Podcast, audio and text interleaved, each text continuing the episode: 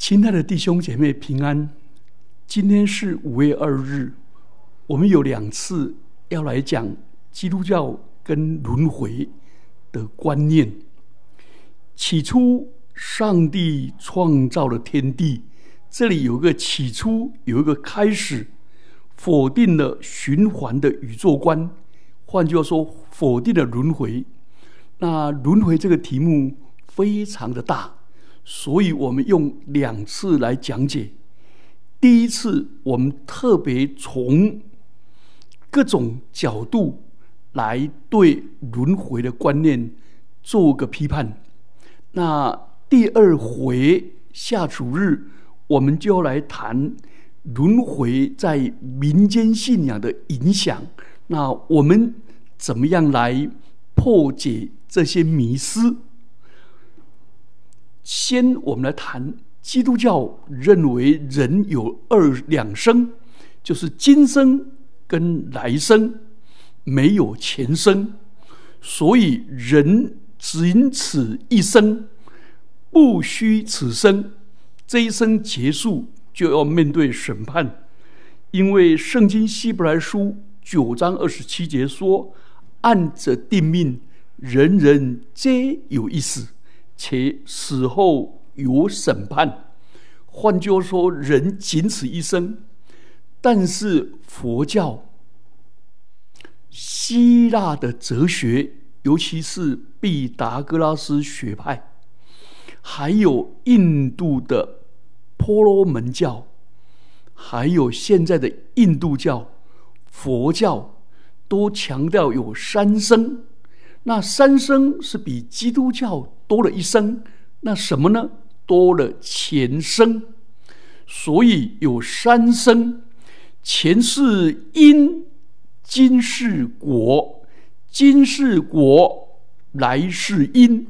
换句话说，你今生所享受的一切，所遭遇的一切，都是你前生所注定的。你今前世有许多的业障。犯罪，你今生这些业障就随着你。好，你今生如果立功、立德、立言，做了很多美善的事，累积起来，不但可以消业障，而可以在来世享受。所以前世是因，今世是果，今世所累积的就变成今世是因，来世是果。来世也可以成为因，就是来来世的果，所以是一个循环的宇宙观。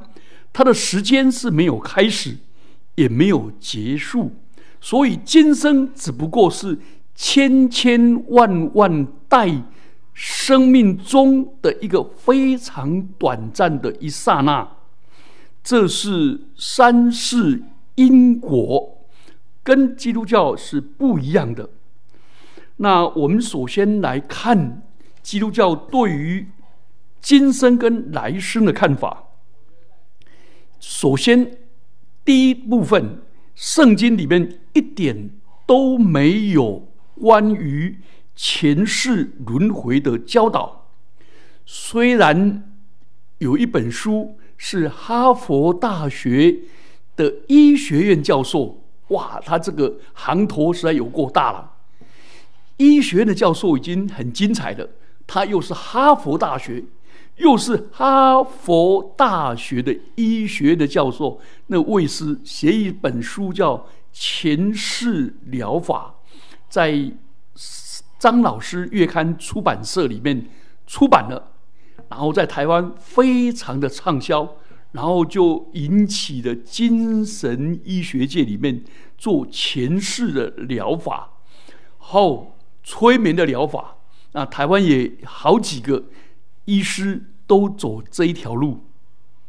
台湾也有好多的算命者，最喜欢算人家的前世阴生、前世跟今生的关系，然后替人家做溯源的心灵的医治。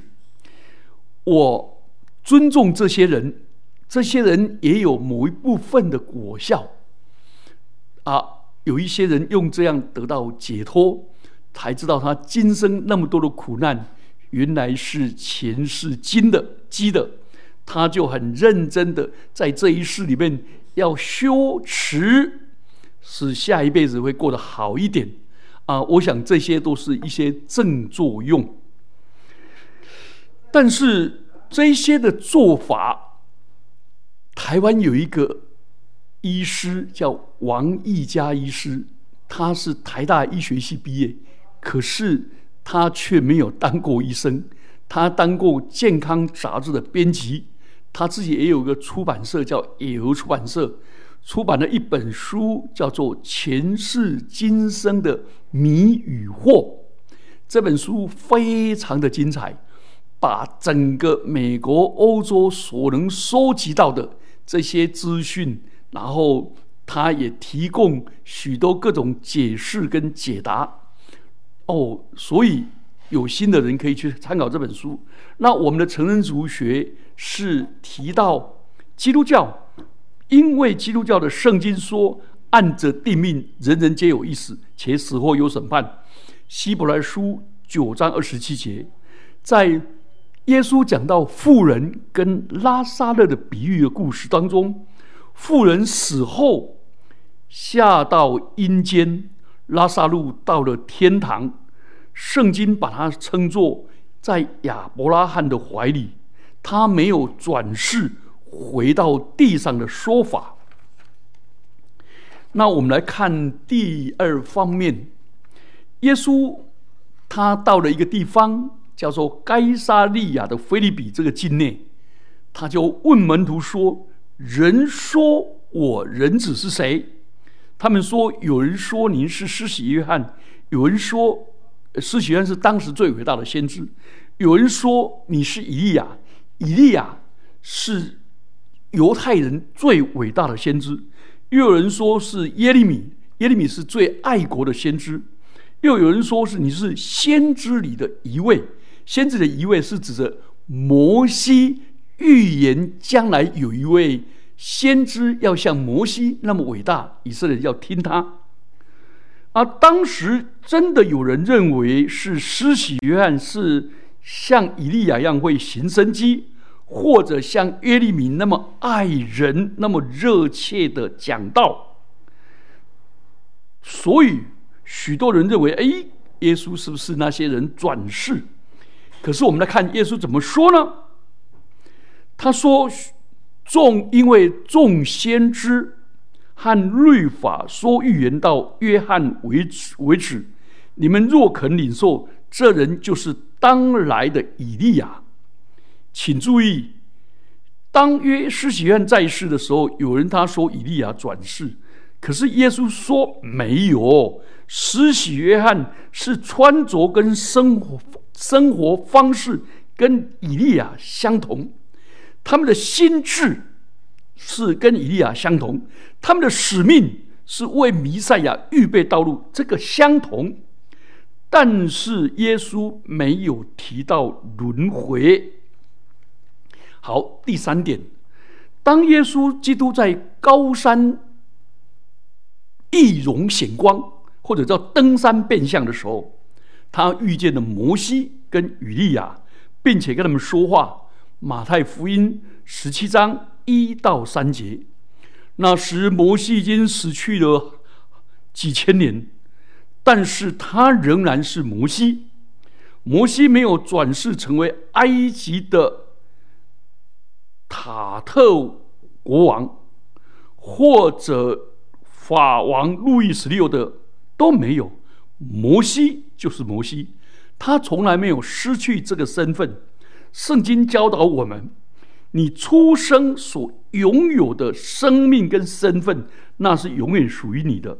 好，那我们现在来批判这个轮回为什么怎么来的。那轮回到底怎么回事？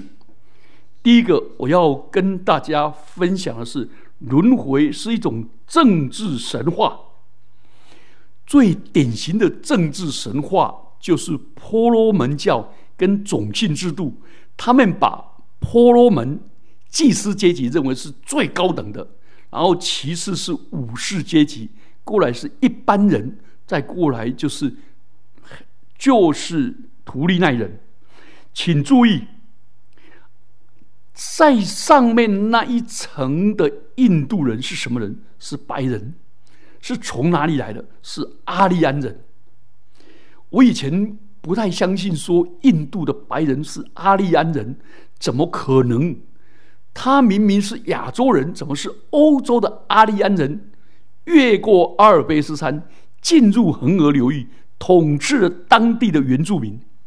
啊，直到我有个德国的老师，他精通希腊文，他在跟我们读圣经的时候，我看希腊文，他站在我对面倒着看，他就读出希腊文，马上翻成英文跟中文，哇，吓一跳！他说他的希腊文这么好，当然他的希腊文不是现在的希腊文，是圣经的古希腊文。他说他的希腊文好了以后去学梵文，他说竟然几乎一模一样，以至于他才学三个月就可以阅读，学了六个月就可以讲，可以读通梵语。原来他们是同一个族的人，同一个语言的系统。换句话说，当阿利安人进入了恒河流域以后，他们统治了原住民。你们知道，所有外来的统治者要统治当地的原住民的时候，一定把当地的原住民极端的丑化、丑化。他说：“我们这阿利安人，你以为我们喜欢统治你们了？呃，不是啊，我们是前世积了好多好多的阴德。”修持了几几千代、几万代，所以我们如今成为高高在上的统治阶级。而你们呢？前世、前世、前世行了多大的恶事啊！以至于你们只好沦为奴隶。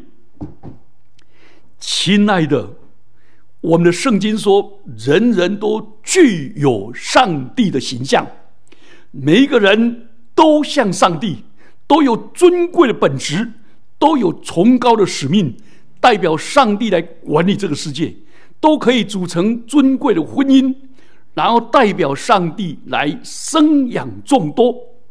所以，没有人天生是奴隶的，没有人前辈子是是被羞辱的，是被贬义的，是被犯罪的，是造内的。亲爱的。一个、两个不同的宇宙观跟不同的时间观，巡回的宇宙观跟直线的宇宙观，上帝创造的人跟轮回的人就截然的不同，截然的不同。请问你愿意相信政治神话吗？让那些掌权者永远贬义羞辱人吗？上帝没有站在法老王的立场。上帝站在那些做奴隶的以色列人立场，把这些原本没有生命权、没有人格权、没有身份权的人，把他们拯救出来以后，然后呢，跟他们立约，然后赐给他们律法，成为 Israel，成为上帝的子民，而且还启示他们：你们具有尊贵的本质，照着上帝形象造的。所以这两个是完全的不一样。第二方面，我们从伦理来批判，伦理的批判里面，你就发现，当有了前世今生的观念以后，今生的伦理基础就被破坏殆尽。举个例子，夫妻如果吵架跟家庭暴力，应该是施暴者不对，可是民间信仰跟通俗的佛教。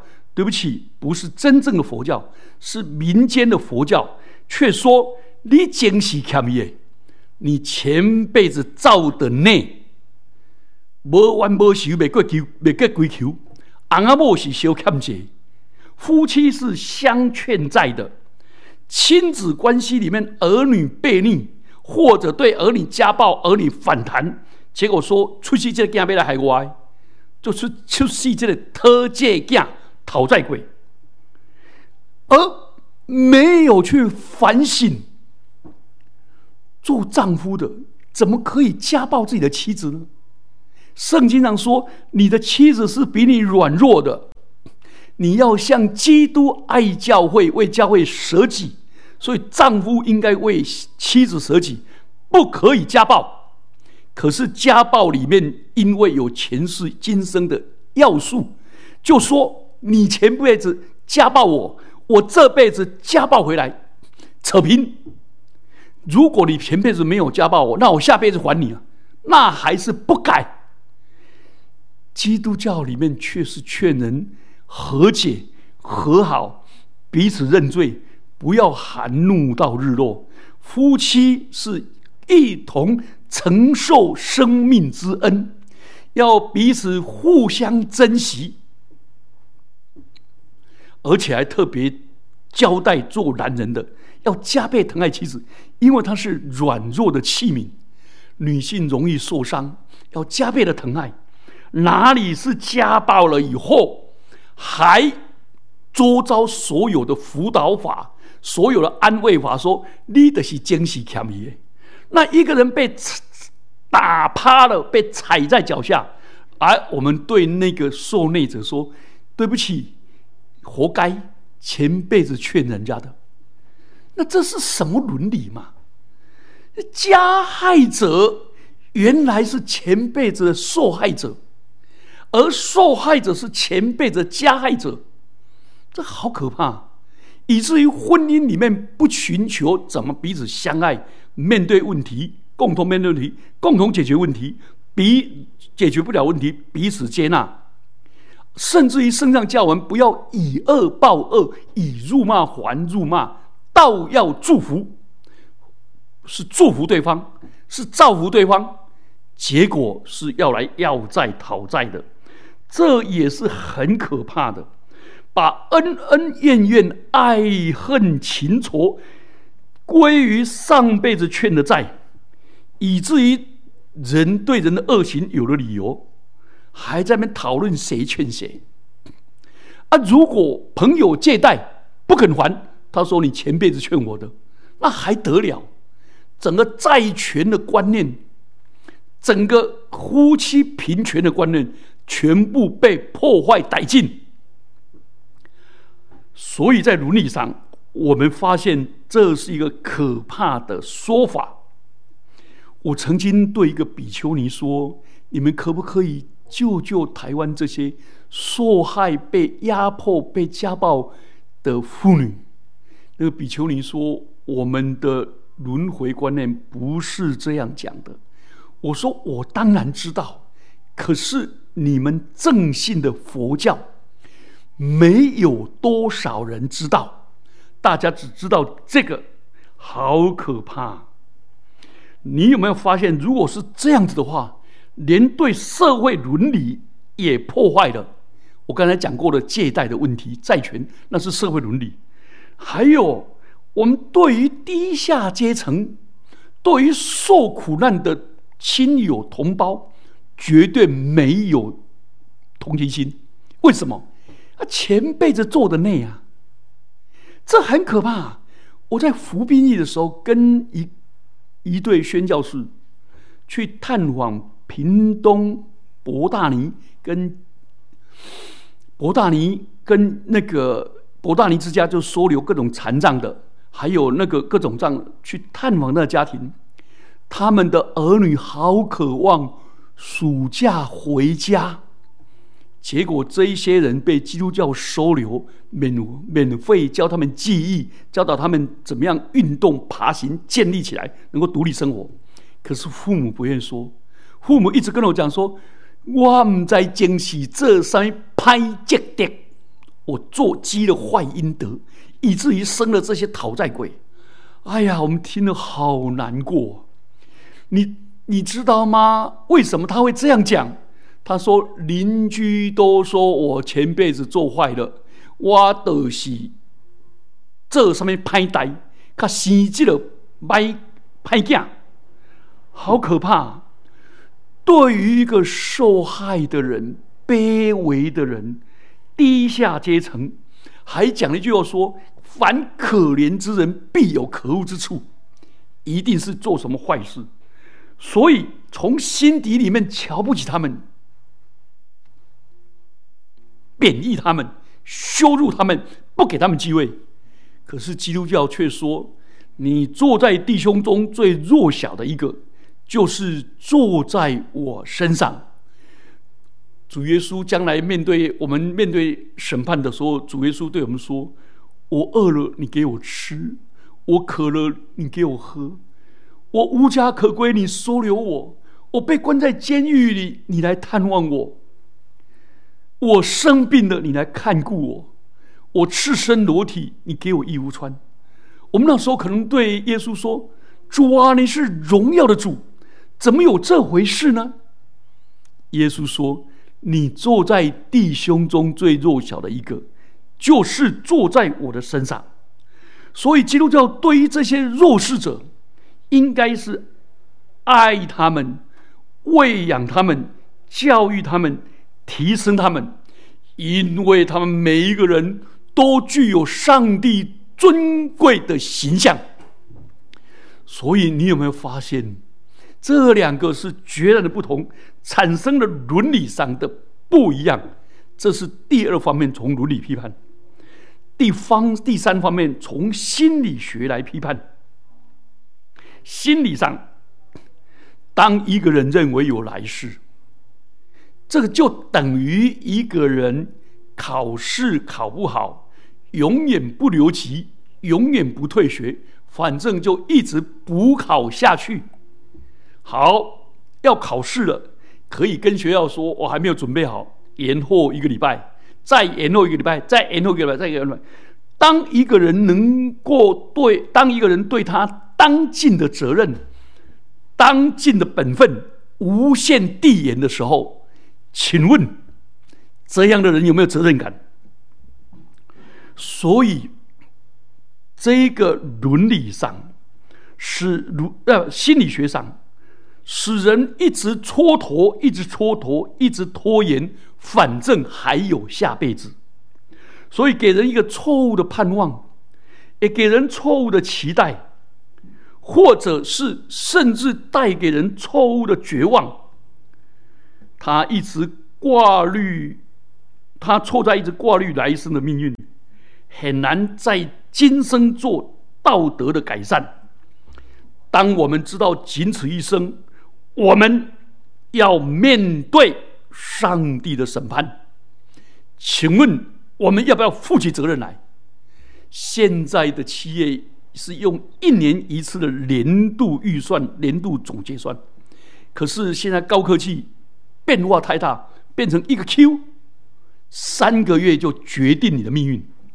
亲爱的弟兄姐妹们，当我们知道我们仅此一生。我们今生所种的，来生要说。所以，当我们在今生的时候接受耶稣基督的救恩，我们来生就进入永恒里面。我们今生在基督里因信称义以后，得到上帝的恩典，我们就以恩报恩；得到上帝的爱，就以爱还爱。坐在这些最弱势的人身上，甚至于我们凭着信心活出信望爱。请问，这一些将来都是进入永恒里去，不用再再次轮回，你知道吗？保罗说了复活颂以后，他最后结论说：“所以我亲爱的弟兄们，你们要常常竭力，多做主公，因为你们在基督里面的劳苦不是枉然的。”亲爱的弟兄姐妹们，所以一个。只仅此一生的心理状态，是一个健康的，是积极的，是奋发的。面对罪恶，一有醒察力，一觉醒，他就应当悔改归正。所以，这样的人是一个不断更新变化的人，而不是殷勤国且。反正我还有后辈子。其实。轮回也没有这么坏了，它的正作用对身处苦难的人有一个合理的解释，有一个安定人心的作用。可是人的解释朝向哪里？请问，在伦理上的解释里面，是强者的解释，还是弱者的解释？站在立场。好，第四个，宗教学的审判。我们从宗教的观点来讲，轮回的观念里面其实是没有救恩，他们有的是自力救济，因为没有人能够违背因果。所以每一个人自己造业，自己负责。你没有办，别人没办法代替你，没办法拯救你，所以就变成一种自力救济。可是基督教是一个他力救济。他力救济的意思是，我承认我的罪性，承认我的软弱，承认我的罪恶，但耶稣基督。他的救恩是很特殊的。耶稣不在，不但在十字架上为我而死，并且从死里复活，以上以复活的大能显明他是上帝的儿子。耶稣基督一次为人类死亡，他就一次献祭，献了永远的赎罪祭。因为耶稣复活以后，他升入高天，所以在上帝的右边坐下来了。从此仇敌坐他的脚凳，因为他一直献祭，叫那得以成圣的人永远完全。希伯来书十章十一节到十四节。所以耶稣的救赎就这么一次，一次就完成了。换句话说，当我们领受耶稣的救恩，十字架的救恩。那么一次的救恩，我就永远得到救恩，而且耶稣复活的生命就住在我里面。那个复活，哎，圣灵也住在我里面。圣灵将来在我死了以后，他把我，他怎么样？当时叫耶稣从死里复活，圣灵也叫照样叫我们从死里复活。我们也照样与基督一同升到天上，一同坐在宝座上，一同与基督一同称王。所以，亲爱的弟兄姐妹们，我们得到的救恩是一次而永远的，而不是一生一世都没有办法，然后下辈子再来自力救济，再来自力就再来自力救济。所以，我们再来反省一下：起初，上帝创造天地，上帝有一个开始，上帝这个世界也有一次结束，但是在。开始跟结束中间，上帝差他的儿子给我们永远的救恩。可是当轮回永远在让轮回下去的时候，没完没了，没完没了，永远没有出头的一天。亲爱的弟兄姐妹们，今天关于轮回的批判，我们就先谈到这一点。求主赐福我们，恩待我们，帮助我们，让我们成为一个知道我仅此一生，不虚此生，这一生活着就是要跟上帝交账。感谢上帝，耶稣一次成全了永远的救恩，所以我接受这个救恩，就因信称义，成为上帝的儿女。耶稣的宝血洗净我一切的罪。并且我信了主以后，领受神的丰盛的爱，所以我就把这满满的爱去爱神，去爱人，也爱自己。我领受了满满的恩典，就把这个恩典去分享给更多的人，叫以恩报恩。所以基督徒的所有的善行，都是出于恩典，都是出于感恩，而不是为了要报答积功德。所以基督徒就变成一个无私的奉献、无为的奉献、感恩的奉献。我们一起低头祷告，天父，我们感谢你。今天我们透过政治神话的批判、伦理思想的批判、心理学的批判跟宗教学的批判，我们比较了三世因果跟基督教的救赎观。人观做个比较，主帮助我们真理的圣灵引导我们进入真理。奉基督耶稣的名祈祷，阿门。